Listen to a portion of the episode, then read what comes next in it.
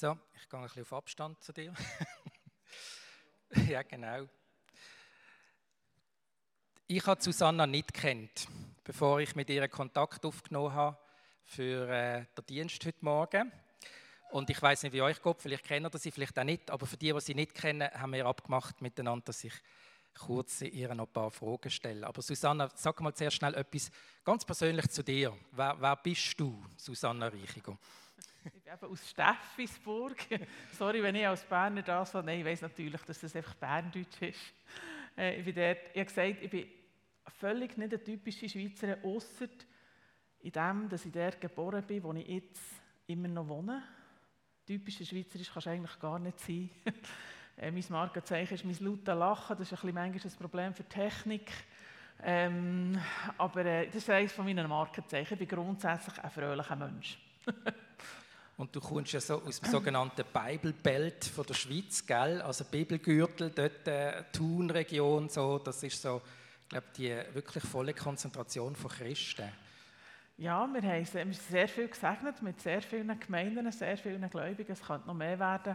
Manchmal tut es ein bisschen zum Hingern liegen, animieren, aber äh, solange das noch so wenig Leute im Glauben sind, kann es noch mehr brauchen, genau. Ähm, 24-7 Prayer, also 24-7 Gebet, was ist das? Wie eine lange Predigt soll ich jetzt haben. es ist 20 Jahre, über 20 Jahre hat das jetzt mein Leben geprägt. Seit einem Monat bin ich nicht mehr angestellt von 24-7. Das ist noch spannend und jetzt komme ich hier predigen. 24-7 hat eins auf dem Herz, ist das Gebet zu fördern, ein DNA von Gebet. Das hat im 99 in England angefangen. Ich habe Pete Gregg, den Gründer, kennt oder das bin ich dort Ich bin nicht als Better geboren, absolut nicht. Ähm, aber bin einfach dort reingekommen. Wenn ich für ein Herz, ich mache Gebetswochen, ähm, animieren zu Gebetswochen, wo die Leute näher beflügeln zu ihrem Leben im Gebet mit Jesus. Es hat hinten Bücher oder können kaufen, ihr werdet einiges heute noch hören, nicht über 24-7, aber mein Leben, mein DNA ist auch der geformt worden. Einfach, dass die Menschen lernen, beten heisst mit Jesus zusammen sein, wo wir auch sind, wer wir auch sind. Sag mal schnell, du sagst, du bist nicht als Betterin geboren. Was sagt dir, oder wie, wie bist du, also das heißt, ich höre daraus, du bist Betterin geworden, oder? ja, ich bin einfach ein Jesus-Liebhaber geworden, ich bin ein Jesus-Fan geworden. Also ich, ich habe eben den Pete Greg kennt, ich bin auf das England, bei dem allerersten Gebetsraum, was es dann gegeben hat, im 99, und das hat mich, gut Berndeutsch einfach geflasht. Ich bin dort wirklich vom Geist überführt worden es waren zwei 14-jährige Mädchen in diesem Gebetsraum und mit so einer Inbrunst gebetet haben, und ich gesagt ich wollte das sehen, Schweiz. Es war wild prophetisch in diesem Raum, ganz kreativ. Ich fühle mich hier sehr wohl, schon nur, wenn es Gebetsposten hat, weil das lebt in den Räumen davon. Und schlussendlich einfach die Gegenwart Gottes, habe ich gesagt, das wollte ich in meinem Leben und das wollte ich in die Schweiz bringen. Und darum hat es mich wie transformiert. Ich habe es über Jahre lang mit Gewerten gesagt, ich bin kein Fürbitterer, weil dann bin ich irgendwie so in einer Schachtel gesetzt worden. Aber natürlich gehört das auch dazu. Aber einfach darum sagen, ich bin eigentlich ein Jesus-Liebhaber geworden, der liebend gerne mit dem redet und zusammen ist. Gemeinschaft, was ist das für dich, wenn man bei euch auf die Homepage geht oder auf 20 24-7 Prayer, dort sind so die Schlagworte Gemeinschaft. Was heißt das? Genau, der Gebet ist, ist weltweit in verschiedenen Gemeinschaften entstanden. Und auch der 24-7 ist immer freisetzend. Es sagt nicht, eine 24-7-Gemeinschaft sieht so aus oder so aus. Aber es ist das Grundelement, ist das Gebet, das zusammen hat. Und ich lebe in einer Gemeinschaft, habt nicht, die lustigerweise Kloster heisst. Kloster Alte Gärtnerei.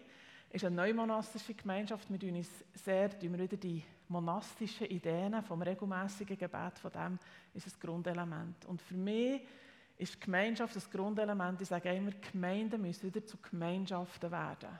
Und die Gemeinschaft ist dazu da, dass wir Reich Gottes bauen können. Nicht einfach, dass es uns wohl ist und dass wir hinterher sondern wir haben einen gemeinsamen Auftrag. Und darum lebe ich seit 15 Jahren in Gemeinschaften. Ähm, eine zu Oberhofen, lange eine zu tun, in einem ganz spannenden Quartier mit der Stadt, neben Heroinabgabe und Mokka, das wäre eine andere Geschichte. Und jetzt in Steffisburg sind wir, in all, sind wir sieben Parteien, die in Finkendistanz zusammen wohnen. Das ist ganz wichtig, dass wir den Alltag zusammen haben. Wohnen wir, in, wir sagen nicht Babyphone-Distanz, weil die Kinder werden grösser, aber Finkendistanz. Den Begriff habe ich jetzt erst mal gehört. Das nehme ich in meinem Wortschatz auf, finde, der gefällt mir. Ähm, Mission?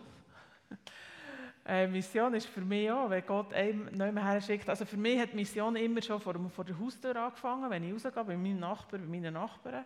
Ich habe jahrelang im Rollerama zu tun gearbeitet, vielleicht haben es einige gehört, das war eine Inline-Skating-Halle. Dort haben wir auch neue Missionen definieren weil die Fähig Steffisburg dann nicht mehr das Gefühl hatten, wir sollten noch voll engagierte Fähig sein. Und eigentlich haben wir gesagt, wir haben unser Missionsfeld. Und das ist, Mission ist jedem von uns innen. Das heisst, das Evangelium rausgeben, die Hoffnung von Jesus in die Welt tragen. Und das kann der sein, wo du jetzt wohnst oder schaffst. Das kann der sein, wo dich Gott her schickt in ein anderes Land, in eine andere Region der Schweiz oder einfach wirklich zu deinem Nachbar. Gut. Weiters können ihr auf der Homepage nachschauen, zum Beispiel Adventure 300.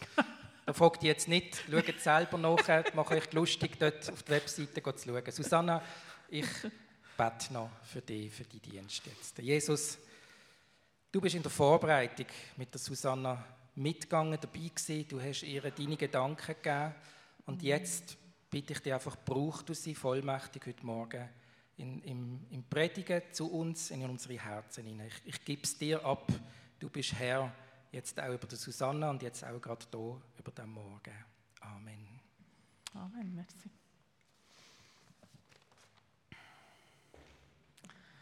Ja, das ist, ich sage immer, ich bin nicht eine, die lange predigt, aber Reden und Herzteilen könnte ich stundenlang. Also von dem her äh, muss ich mir auch ein bisschen Zeit setzen.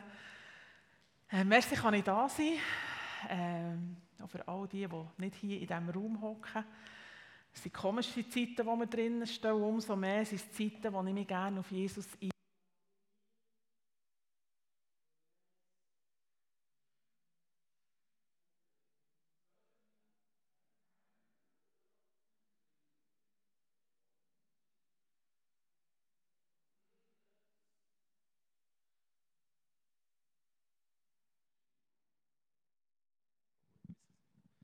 Wir wechseln auf so. Das ist vielleicht einfacher. Vielleicht ist es meine, meine Hüfte, die immer ausschaltet. Gut. Ähm, für mich war es relativ schwierig, hierher zu kommen. Ich werde euch, ich habe schon ein paar gesagt, die mich jetzt angesprochen haben, eben, wenn ich auch sage, ich bin nicht als Better geboren, ich bin auch nicht Theologin.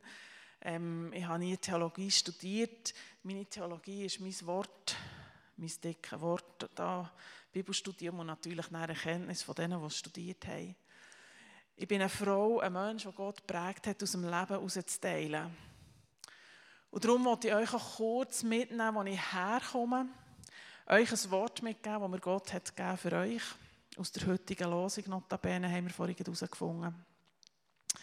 Und euch eine Geschichte nennen, ein Herz. Für mich ist es relativ schwierig, heute hier zu stehen. Darum sage ich es euch, es fließt ein bisschen Text. Ich komme vor einer, vor einer Woche, von der Woche, die mich sehr äh, geprägt haben. Ich habe zwei enge Freunde verloren.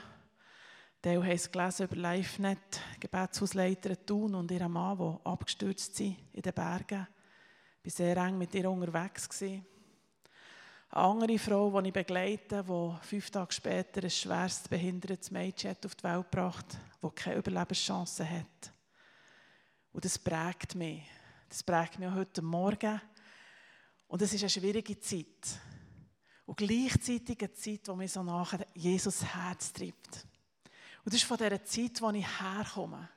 Und gleich, viele Leute haben gesagt, das ist nicht absagen, dann sage ich, nein, das gehört zu unserem Leben.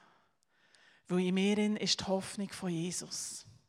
Aber ich werde einfach, dass ihr wisst, woher ich komme und es wird zum Teil einfließen. Und ich glaube auch, es prägt die ganze Predigt heute. Aber zuerst werde ich euch, ich weiß nicht, wer die Losung heute hat gelesen hat, aus Matthäus 20, 28 heißt der Menschensohn ist nicht gekommen, dass er sich dienen lasse, sondern dass er diene und gebe sein Leben als Lösegeld für viele. Ich habe den Vers bekommen, für euch heute weiterzugeben.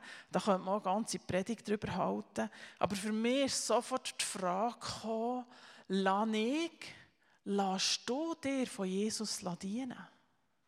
Ist es nicht oft so, dass ich das Gefühl habe, ich muss ihm zudienen, ich muss machen, ich muss, ich muss, ich muss. Und das hat mich so, dass er ist gekommen, für uns zu dienen. Das hat mich tief bewegt. Und ja, meine Diener, das ist für uns sowieso ein komisches Wort. Wir kennen auch Diener nicht mehr. Wenn du schon in Ländern bist, wo das noch gang und gäbe ist, ist es ganz komisch. Bei Südafrika, bei Freunden auf einmal kommt die Bedienstete, die dir dienen. Aber für die ist das normal, das ist eine Wertschätzung. Sie, sie kann die Gastgeberin sein. Ein Diener sorgt für dein Wohl, ein Diener sorgt, dass es dir gut geht. Und ich glaube, es ist vielleicht Zeit, dass wir manchmal müssen wie einen Perspektivenwechsel machen Und ich werde euch das einfach mitgeben, zum Überlegen, für euch selber, für eure Gemeinde. Lassen wir Jesus uns dienen. Ich glaube, er will uns dienen. Das Lösegeld hat er gezahlt für unser Leben. Er will uns dienen, dass wir in seiner Vollmacht freigesetzt werden, für vorwärts zu gehen. Und vielleicht ist es dran, für die einen, für die anderen, dass wir mal dort über einen Perspektivenwechsel nachdenken, dass Jesus mir dienen will. Die Frage, lasse ich mir dienen? Und ich werde es euch einfach weitergeben, wo ich diesen Vers habe, auf das Herz bekommen von euch, für euch. Und vielleicht ist es für Einzelne, vielleicht ist es für die ganze Gemeinde. Nehmt es einfach. Ich komme nicht nur aus herausfordernden Zeiten. Gott hat mich auch so ein bisschen challenged mit einem Bibeltext für euch. Obwohl, ich finde es spannend, dass eigentlich einer von meinen zentralen Vers oder Bibelstellen ist in meinem Leben. Nicht, weil sie so leicht daherkommt, sondern sie sehr tief ist. Und zwar ist es eine Bibelstelle, wo Jesus sich zurückzieht und mit dem Vater wie einen Kampf führt.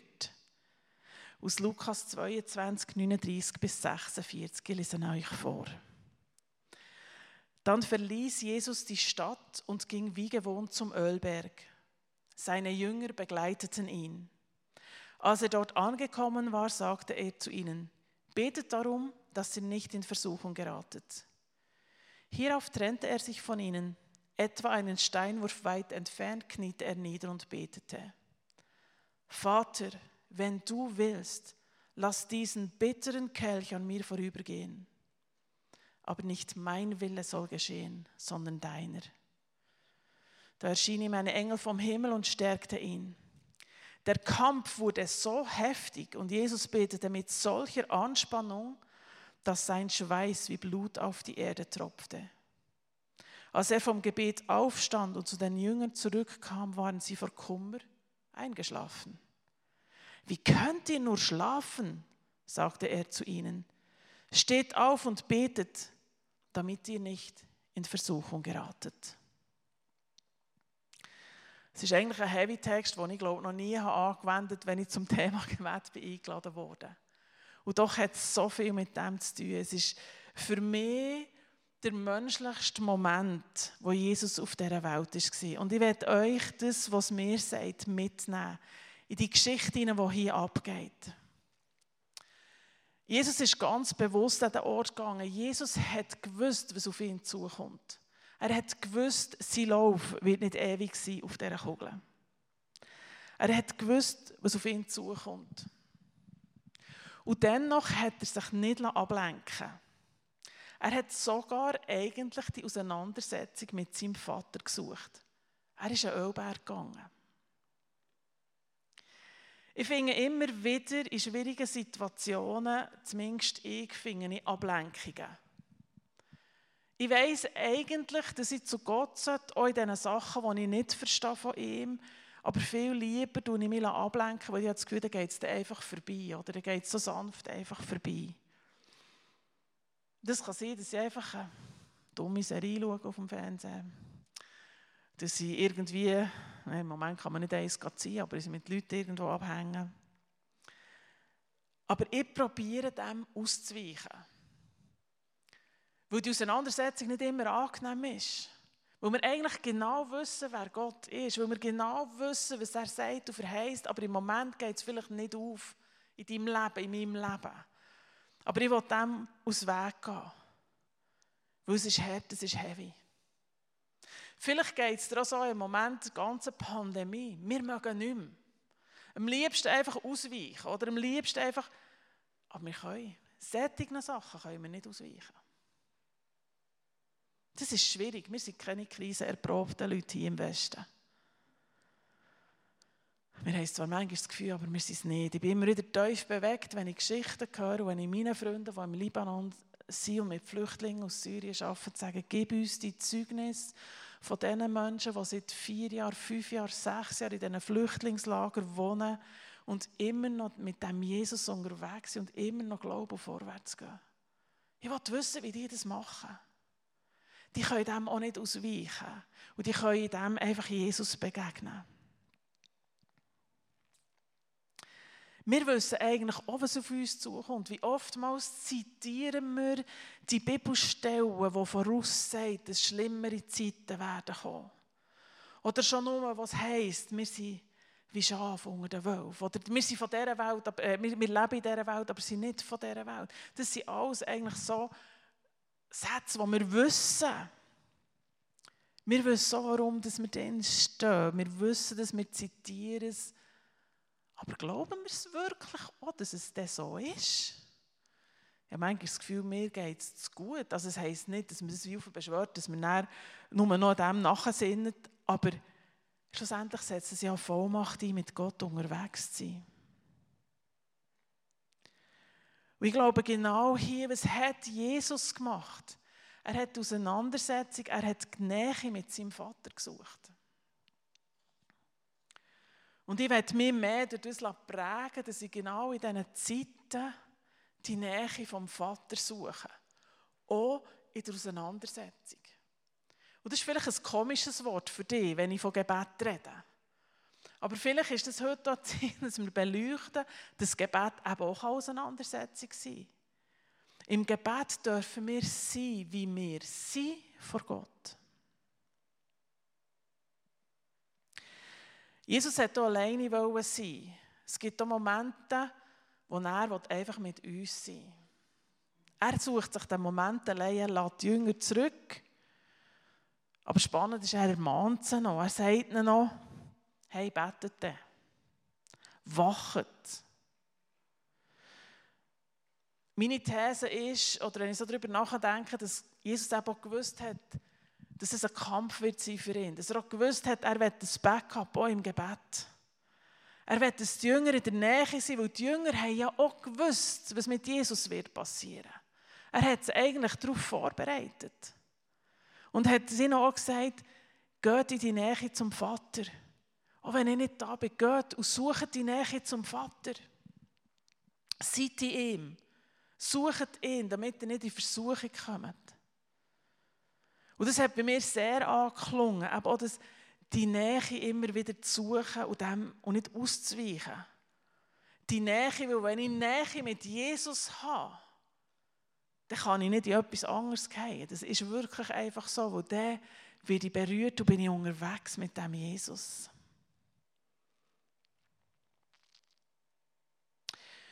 Und dann kommt die Stelle, wo Jesus eigentlich wirklich zu dem Vater geht. Es ist in verschiedenen Übersetzungen anders geschrieben. Es ist schon spannend, das in verschiedenen Übersetzungen zu lesen. Aber für mich ist hier wirklich der total Mensch-Moment von Jesus. Weil am liebsten, ich glaube, das spürt man alles, am liebsten wäre er einfach auf und davon. Sagen, hey, ich gehe sicher nicht da durch.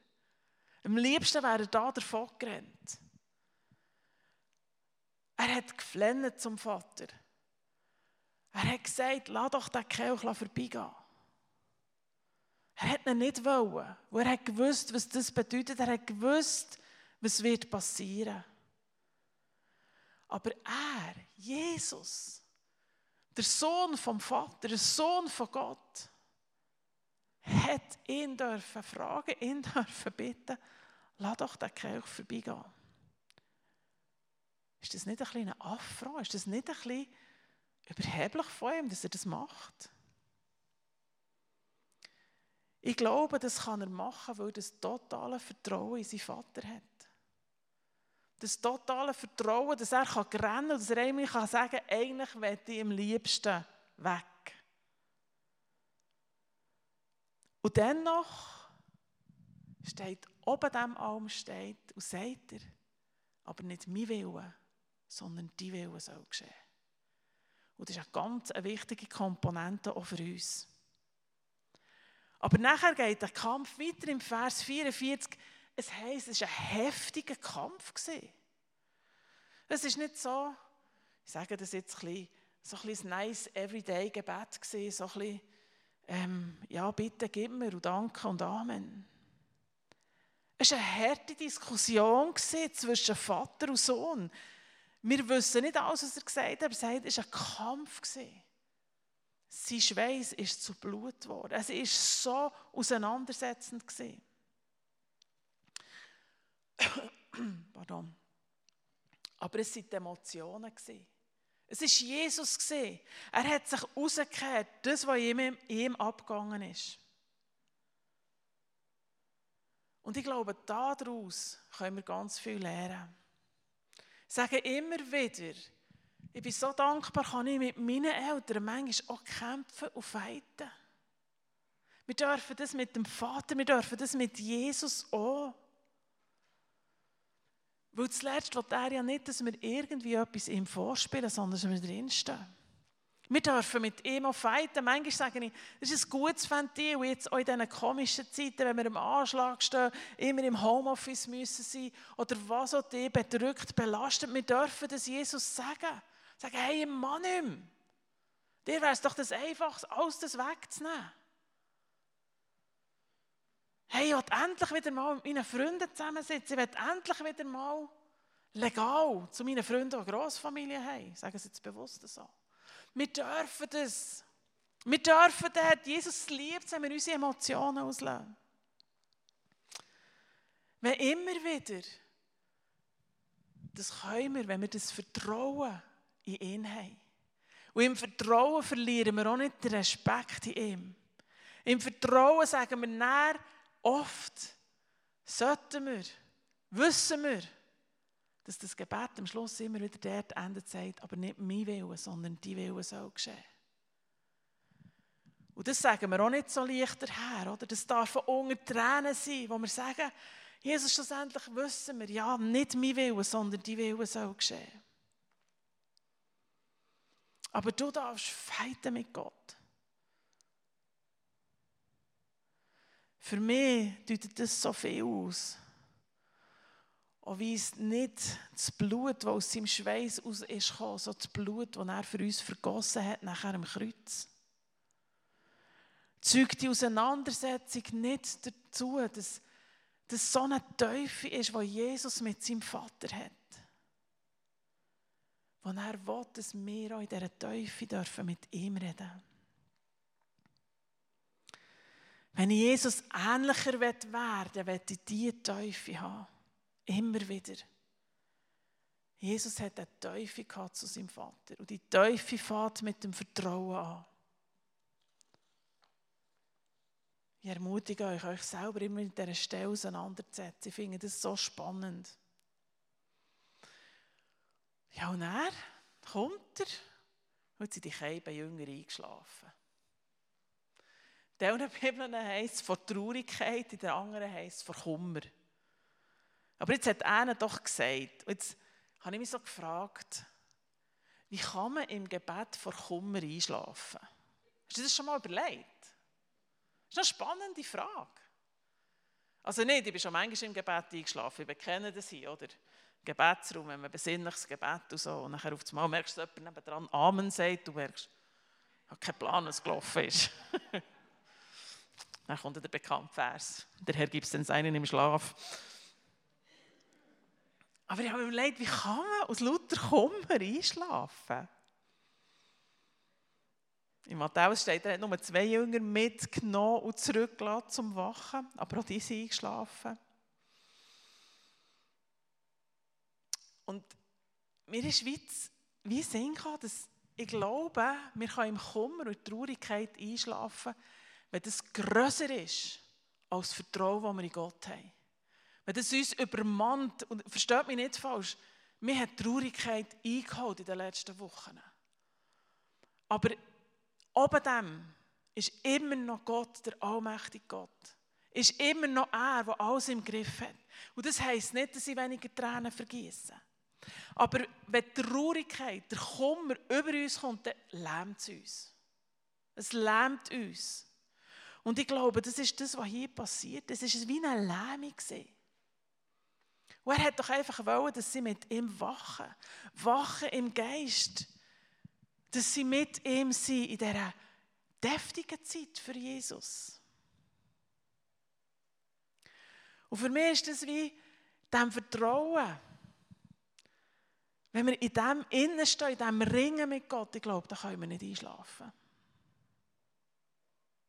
Ich hatte zwei solche Nächte in meinem Leben. Gehabt. Und ich kann euch sagen, ich konnte nicht einschlafen.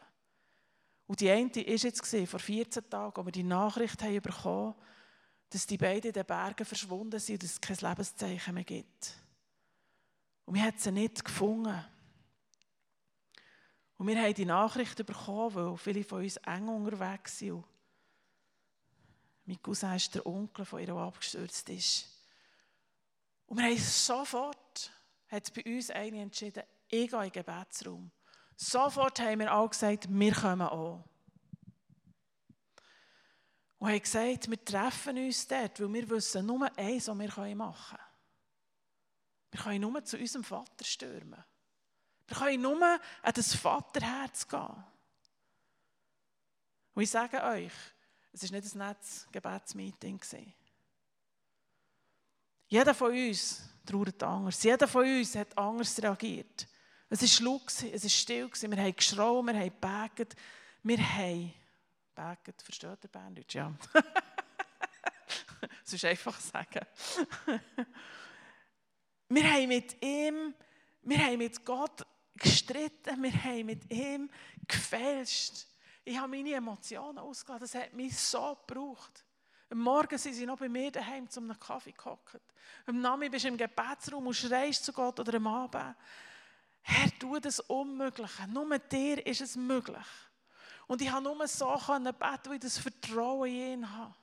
Das Vertrauen in ihn habe, dass er ihnen begegnen kann, wie es ihnen noch gegangen ist in diesem Moment. Ich habe es nicht gewusst, ich gewusst, er weiß es.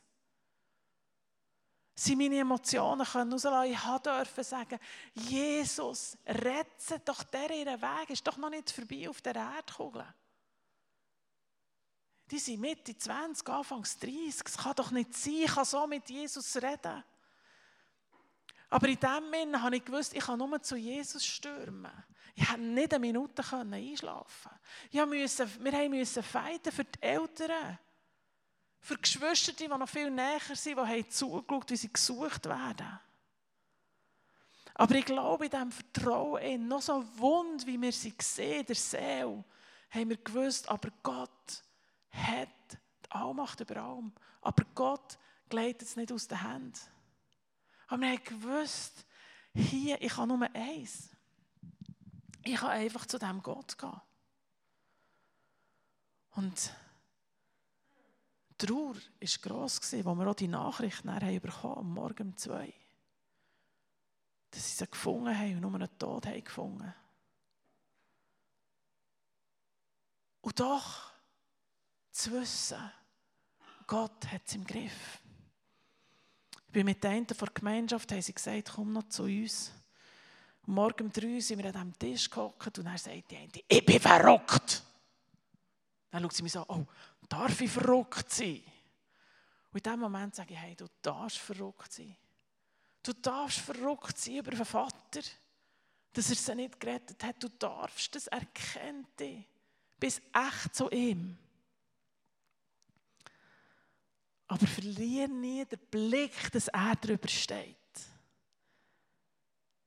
Auf einmal hat Gebet, das Reden mit Gott ganz andere Bedeutung. Auf einmal merkst du, hey, ich bin so froh, kann ich mich so mit Jesus unterhalten? Kann ich mich so mit dem Vater unterhalten? Weiß ich genau, wie das geht? Weiß ich genau, dass ich das einfach darf sein Es ist aus dieser tiefen, tiefen Beziehung, die Jesus hatte an diesem Punkt dürfen wir mit Gott reden, dürfen wir mit dem Vater reden. Der Verlust ist noch heute so etwas von unreal für ganz viele von uns. Und doch wissen wir auch in dem Innen, Und das sind nicht Flosken. Wenn jemand an dem Ort ist, wo sie her will, sind sie zwei. Und das wiederum gibt Gott Trost. Und ich erkenne das nur, weil ich in dieser tiefen Beziehung bin zu ihm. Und, nicht, und weiss, ich muss nichts vorspielen. Ich weiss, ich kann rennen, ich kann mit zur Arbeit kann ich rennen, wenn es mir in den Sinn kommt. Das heisst nicht, dass wir das nicht dürfen. Ich hoffe, ihr versteht mich, aber es ist etwas in dieser tiefen Beziehung, wo wir immer wieder wissen, aber Gott steht drüber. Und schlussendlich ist vielleicht hier manchmal schon Perspektivenwechsel nötig, weil Jesus seine Perspektive ist die Ewigkeit und nicht unser Leben hier. Und ich weiß das, ich weiß nicht manchmal nicht, was es heisst, aber ich weiß es aus dem Zusammensein mit ihm. Ich glaube, wenn unser Fundament in der Beziehung mit Gott gefestigt ist, dann kann unsere Trauer, unser Kummer noch so gross sein. Aber er kann es wie nicht überkommen, dass nur noch das prägt. Und ich glaube, da wird zum Schluss immer wieder das Vertrauen, das wir in Gott haben, die Möglichkeiten auftun für ihn, für Gott, für einen Vater, uns zu heilen wo ich eben auch nichts vorspielen muss. Er weiß genau, wo die Wunden geschlagen wurden. In dem Sinn auch unbeantwortete Sachen, unbeantwortete Fragen. Fast nicht das Aushalten, fast nicht das. Aber in dem Sinn immer wieder zu wissen, aber Jesus, der Vater, ist drüber. Und hier, wenn wir weiter schauen, der Stelle ermahnt Jesus die Jünger noch einmal. Sie sollen doch beten, dass sie nicht in Versuchung geraten. Und für mich ist es immer wieder genauso, wenn ich mich auf Jesus konzentriere, wenn ich zu ihm bete, laufe ich nicht der Gefahr, irgendetwas anderes zu machen. Weil ich konzentriere mich auf ihn. Und ich glaube, das ist so simpel einfach, was er hier uns so zeigen will. Dass wir eben genau diese Sicht, wenn wir die auf Jesus richten, auf den Vater richten, laufen wir nicht Gefahr, dass sie abschweift und ablenkt. Ich glaube, wir müssen lernen, unsere Nähe zu suchen, unsere Nähe mit Jesus zu suchen.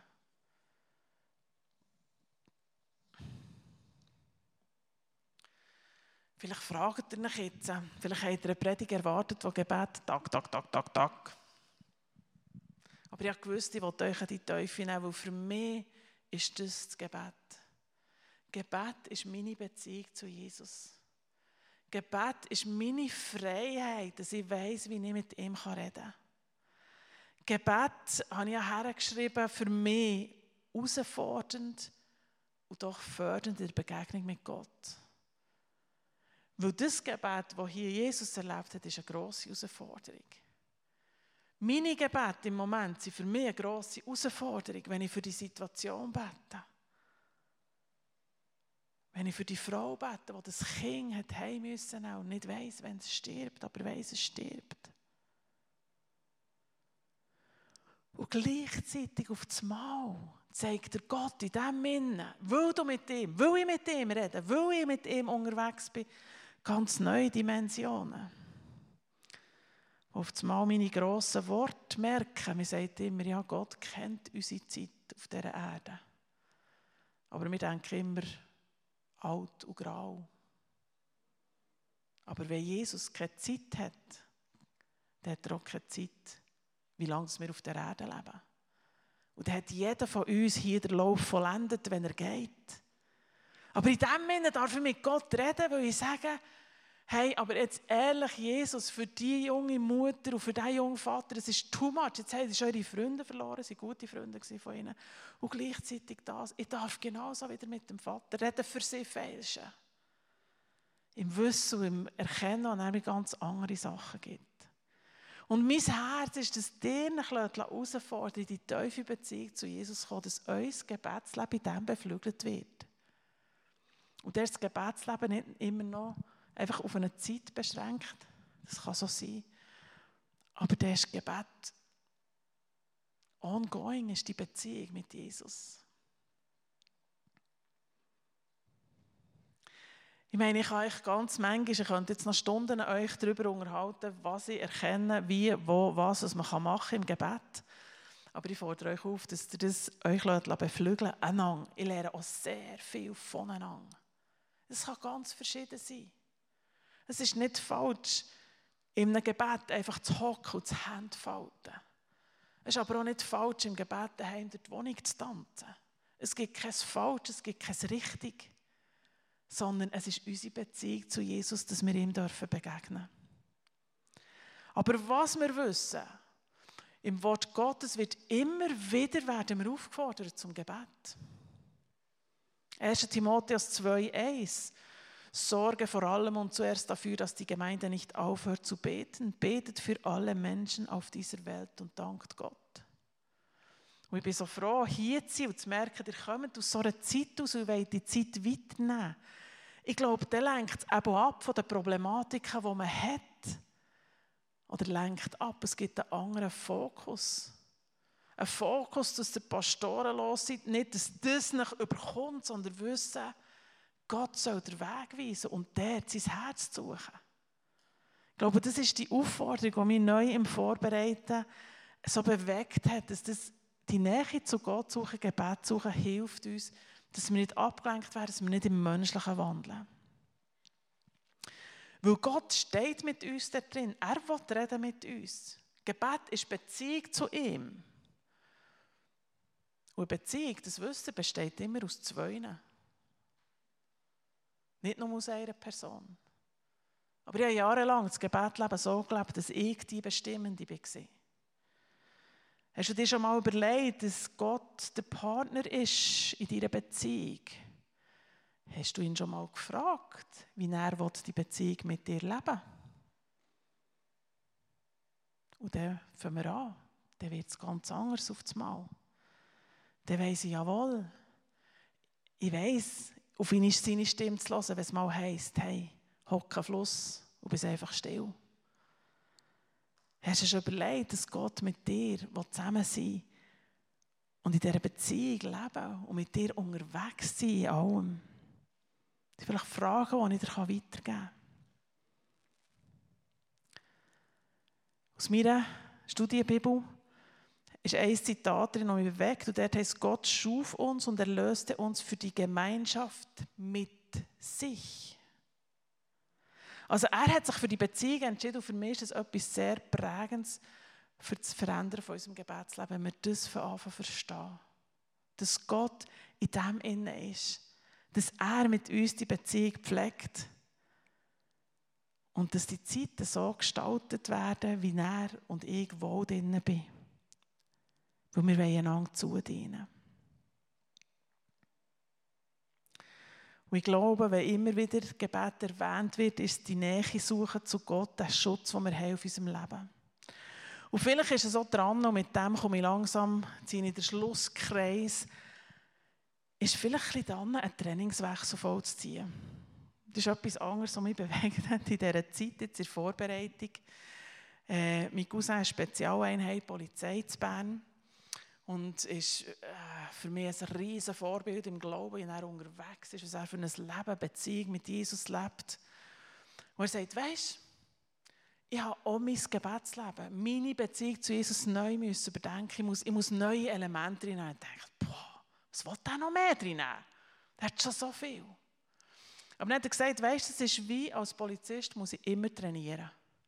Aber ich muss mein Training immer wieder anpassen, dass meine Muskeln sich nicht an ein Training gewöhnen, sondern dass meine Muskeln vielseitig trainiert werden. Boah, das hat mich beflügelt und dachte, genau das ist es. Er hat gesagt, wir kommen manchmal auch in einen Trott und unsere geistlichen Muskeln, es ist gut, wenn wir einen Weg finden und vielleicht müssen wir manchmal das Training ein bisschen anpassen, dass sie anders gefordert werden, dass sie sich nicht an etwas gewöhnen.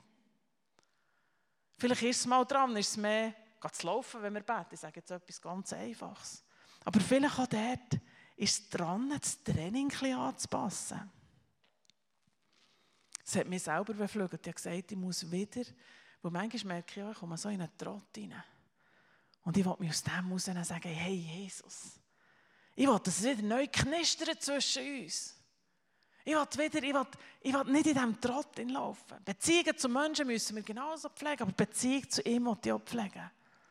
Zeig mir, wie können meine geistlichen Muskeln neu wachsen, neu trainiert werden? Was ist dran? Und so wollte ich euch herausfordern, dass ihr da dran bleibt. Das so zu fördern und das zu nehmen, dass Gott euch dort auch mit euch dran sein will. Ich ermutige euch, in den nächsten Tagen euch Zeit zu nehmen, über eure Beziehung mit Jesus nachzudenken, über euer Gebetsleben mit Jesus nachzudenken. Und dann muss man immer sagen, und das heisst nicht, dass ihr alles müsst ändern Vielleicht ist alles tiptop. Aber denkt mal darüber nach. Und habt Freude an dem, was gut funktioniert. Habt Freude, das weiterzugeben, andere zu beflügeln damit. Überlegt nach, was Gott mit euch unternehmen in der nächsten Zeit. Gebet und Zeit teilen mit ihm sind nicht fromme Floskeln zu verteilen, sondern ist eure Emotionen, euer Herz, so wie ihr seid, mit, euch, mit ihm zu teilen. Gebet ist nicht ein Rezept zum Erfolg, sondern es ist ein Tiefgang zum Herzen Gottes. Unser uneingeschränkter Zugang zu seinem Herz. Und das ruht auf unserem Vertrauen in ihn. Und schlussendlich vertraut er auch dir. Und das führt dann zusammen in die enge Beziehung, dass wir so leben können, wie Jesus gelebt hat. Dass wir diese Gebet, die Auseinandersetzungen mit ihm führen können.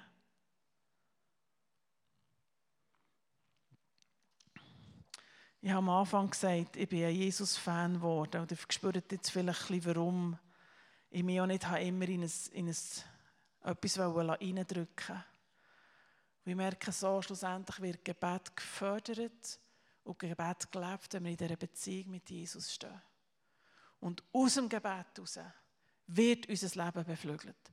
Aus dem Gebet heraus wächst alles von unserem Leben.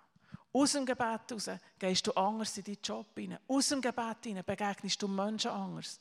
Aus dem Gebet heraus hast du auf einmal einen anderen Blick auf deine Nachbarn.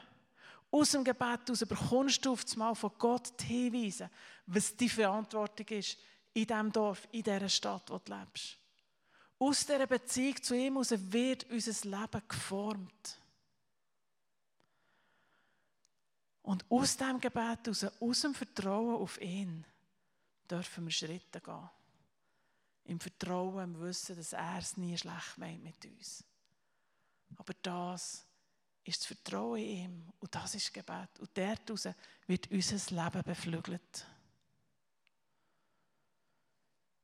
Ich hoffe, das sind ein paar Anregungen für euch. Grundsätzlich könnte ich noch Stunden in mein Herz teilen.